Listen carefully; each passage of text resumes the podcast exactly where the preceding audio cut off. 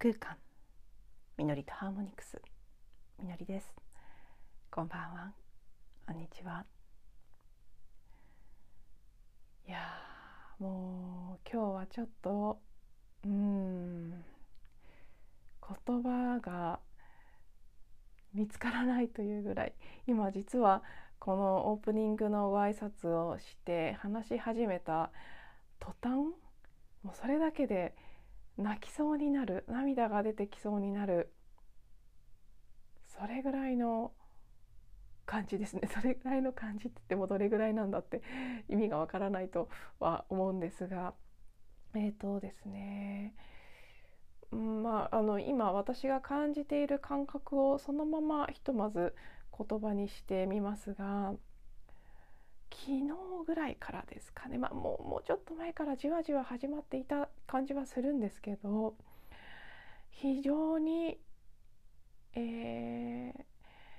ー、な集合意識が荒れている。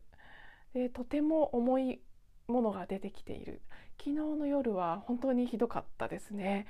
猛烈な疲れととてつもなく深い悲しみ。絶望。もうあの夜お風呂に入っていた時うんまあ少しこうその悲しみを声音のバイブレーションにしてトーニングをしたり、まあ、途中涙を流したりそれもできるだけ声ね、あのおえつとかを止めないようにしながらそのエネルギーを感じながら流すという時間をとっていたんですけどなんか本当に凄まじく悲しい音が出ていました。自分でも驚いたんですねで私の場合はこういうふうに出てくるものはほとんど自分のものではありませんから今本当に例えるならば地底から地の底からものすごくたくさんの深い悲しみが湧き上がってきているっていう感覚を昨日はキャッチして今もそれを感じて少しそうですね喋っているうちにだんだん込み上げてくるものがあるなという感じです。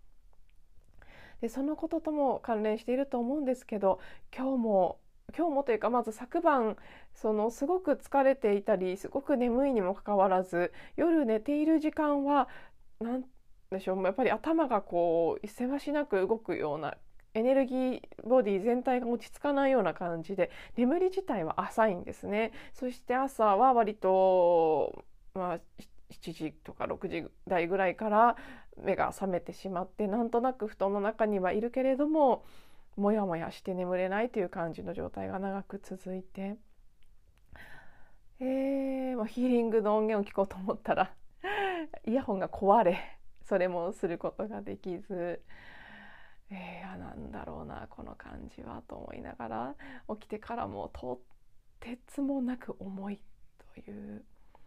状態を過ごしてそして、えー、午前中1件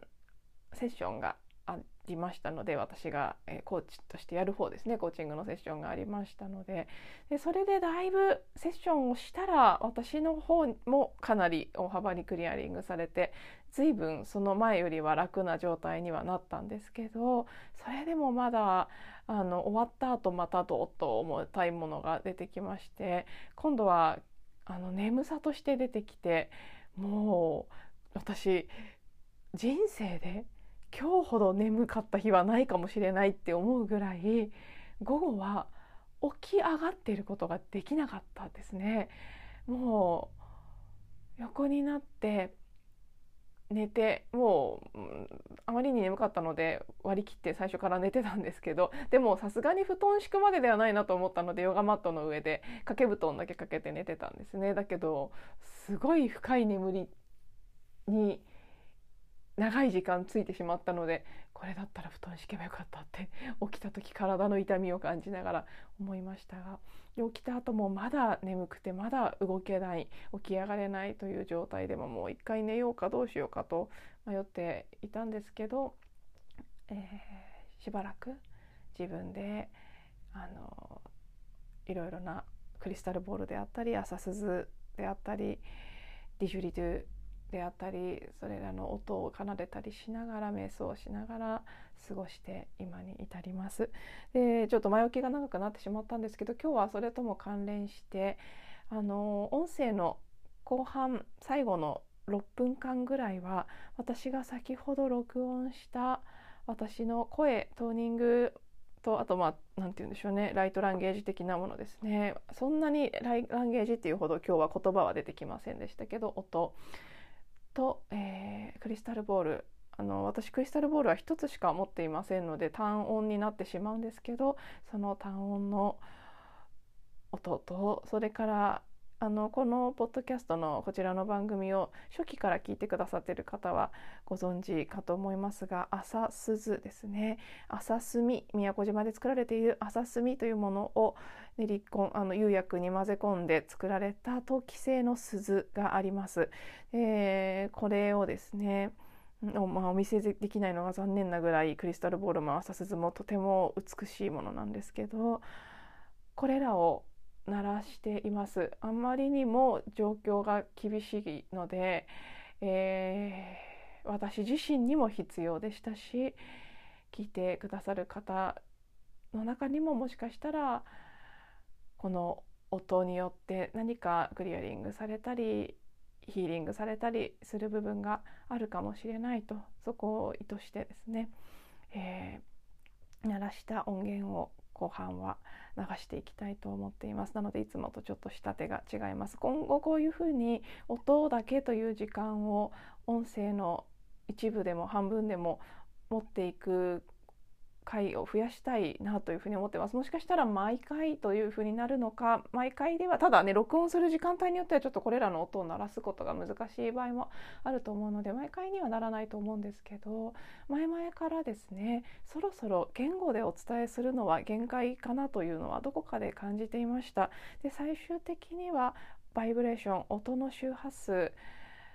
主にねトーニングとこういう音のツールを使ったもので何かを届けていけないかということはずっと考えていて昨日もお風呂の中でそして悲しみを味わい切った後やっぱりそんな思いが出てきたんですね。で以前あの、ね、覚えてくださっていてそしてあのフォローしてくださってる方もいらっしゃるかと思うんですけどあの全然更新ができていなくて申し訳ないんですが YouTube のサブチャンネル的なものとしてえーとまあ、アイシャズ・サウンド・ラボというタイトルで音の実験室という位置づけのあのチャンネルを作っています。でそこにさまざまな意図で録音した主に声のトーニングの音声を上げていこうと思ってたんですけどちょっとねその時は続けることができなかったんですね。でやっぱりそのことが最近繰り返し思い浮かぶのでうーんまあもう一度毎日一つでも実験、まあ、実験室という名前を付けている通り私にとっても実験なのでその何かしらの意図をして音を出すということの実験をもう少しやっぱりやっていこうかなということを思っています。で、まあ、その YouTube のサブチャンネルの方をいつのタイミングで再開するかというのはまだはっきり日にちのレベルでは決まっていないんですけど近い将来というふうに思って将来っていうか近い今月中のとこかというぐらいの感じで思っていますしこちらのポッドキャストの番組の中でも少しそういった要素を増やしていきたいなと思っています。まあ簡単に言うとそれぐらい急ピッチで全体の周波数が変化しているということなのかなと。で言語化しようとすればするほど捉えきれないものがあるというところがとても大きくあるのとあとその誕生日の日にも改めて読み返して最近とてもこう一つの教科書バイブルのようになっている「あるがままに生きる」という足立幸子さんの本ですね。この中で幸子さんが彼女は絵を描くという行為を通して宇宙のエネルギーを下ろしていたんですけどでどんどんアウトプットしてくださいと。アウトプットすることでさらにインプットされるようになりますということを語られていてそれをま実践という言葉を使って実践が大事ですと。私の本を読んで共感してくれる人はたくさんいるけれども実践している人が少ないと。それが残念ですという感じのこともあの冒頭のお兄様の足立育郎さんの方のあの幸子さんも亡くなられているので現在のあのナチュラルスピリット社から出ている本が再版される時にはえー、お亡くなりになっていたようでお兄様が前書きを書いてらっしゃるんですけどその中でもその幸子さんのスピリットがそのように言っていますとなのでぜひ皆さん実践のところよろしくお願いしますという感じのことが書かれているんですね。でこれは本当にそうだなと私もついつい自分がやってることに確信が持てないので止めてしまうっていうのがあるんですね。でひらめいていることインスピレーションが来ていることは必ずやってくださいというふうにこの本に書かれていてでやっていくことでその新たなものが入ってきたり洗練されていったりするんですということでそうなんですよねあのマリンバの方の YouTube チャンネルようやく今年になって少しあのね改めて定期的にといってもあちらは時間がかかるので1つ仕上げるのに1ヶ月に1度ぐらいのペースにはなってしまいますけどそれでも完全に止まるということなくアウトプットしていくようになってからやっぱりそう自分なりにコツがつかめてきた部分っていうのは結構あるんですね。でこのコツという言葉もこの「あるがままに生きる」の本の中で紹介されているんですけどああのマリンバ以外の音を使って主に声を使ってやっていくということに関してもか感じていながら気が付いていながら先送りしていたものででこれもやっぱりそうやっていってアウトプットしていかなければわからないんじゃないかなということを改めて感じているんですね。あのわからないのでこんなもの何の役に立つんだろうとかこんなので出していいんだろうかとかやっぱり思うんですよね。で足立幸子さんの絵も非常にその、ね、宇宙との共鳴度が上がれば上がるほどシンプルになってしまったということですごく抽象度の高い絵なので多くの方にとってはすごいとか美しいとか感じるものではないだろうと思うんですけどシンプルすぎるがゆえにですね。だけど思い切って古典をやってみたら分かってくれる人が現れたとかですね少しずつそういう形でアウトプットしていくことでそれが何なのかということが分かってくるそういう意味ではね例えばあのオーラソーマを作ったビッキー・ウォールさんも初めてボトルができた時オーラソーマのカラーボトルができた時自分で無意識に手が動いて夜,、ね、夜夜中ですねそれでできていたというものなのでそれが何なのか当時分からなかったんですよね。ねだけどそれを分からないながらに綺麗だから並べてみようということで、えー、並べたところ買っていく人たちがいろいろなあの報告をしてくれてそれによってなんだか分かってきたという流れがあったなので、まあ、初めから全てが分かっていて出すっていうケースばかりではないということですよね。やりたいならやってくださいということを多分私はこの本を通してしきりに自分自身のスピリットから言われているという部分もあると思うので、はい、今日はもう思い立ったらすぐ72時間以内にやれみたいなことも昨日たまたま目にしたツイッターの投稿に書いてあってあんまりそういうふうに焦らされるのは嫌いなのでちょっとその投稿に関しては拒絶感みたいな拒否感みたいなものを感じてしまったんですけどただ目にしたのは偶然ではないと思うのでまず今日から早速最後の6分間はそういった形で音を流していく予定です。でまあそう言ってるともうね14分なので早速音を日本に移っていかないとまた長い音声になってしまうんですけど、えーと、ただちょっともう少しお話ししたいこともあるので付け加えていくと何が起きているのかということですね。うんかなりの相当な規模の古いものの解体というのが起きていると思います。いろんな方がいろんなことをつぶやかれたり書かれたりしています。でそういった情報源から読み取る限りですね世界の経済であったり金融の世界ですねそれとつながっている今までのこう世界の上層部にいたような権力を持っていたような人たちおよびそれらの組織というものですそこが私たちの目にはもともとねあることすら目に見えてませんから解体していってることももちろん目に見えないんですけど見えないところで相当な終わりを迎えているということですね。でおそらく金融に関してもまだ私たちは知らないだけで水面下では大きな一種の破綻のようなことが起きているんじゃないかということを昨日今日でマドモアゼル愛さんなんかも YouTube でもお話しされてましたし実際そう、まあ、の実際なんて言うんでしょうねその市場にも経済の現実にも多少現れていますよね。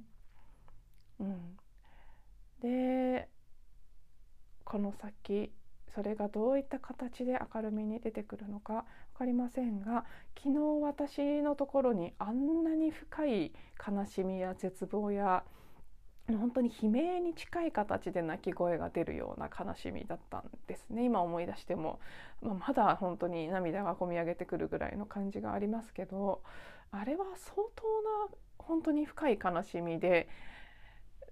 あの個人のレベルで誰のとかっていう世界ではないと思うんですね。私たちの多くのつながり合った意識の中の深い部分そして地球のと言ってもいいかもしれませんし何かしら大きなことが水面下で終わりを迎えているそのことに対する人々の嘆きや絶望というものがもしかしたら時間軸を超えて少し早めに私のところに来ているという可能性もあります。それも結構私早くキャッチしちゃう方なのでちょっと一足早いかもしれません。でこの10月10日というのが大きな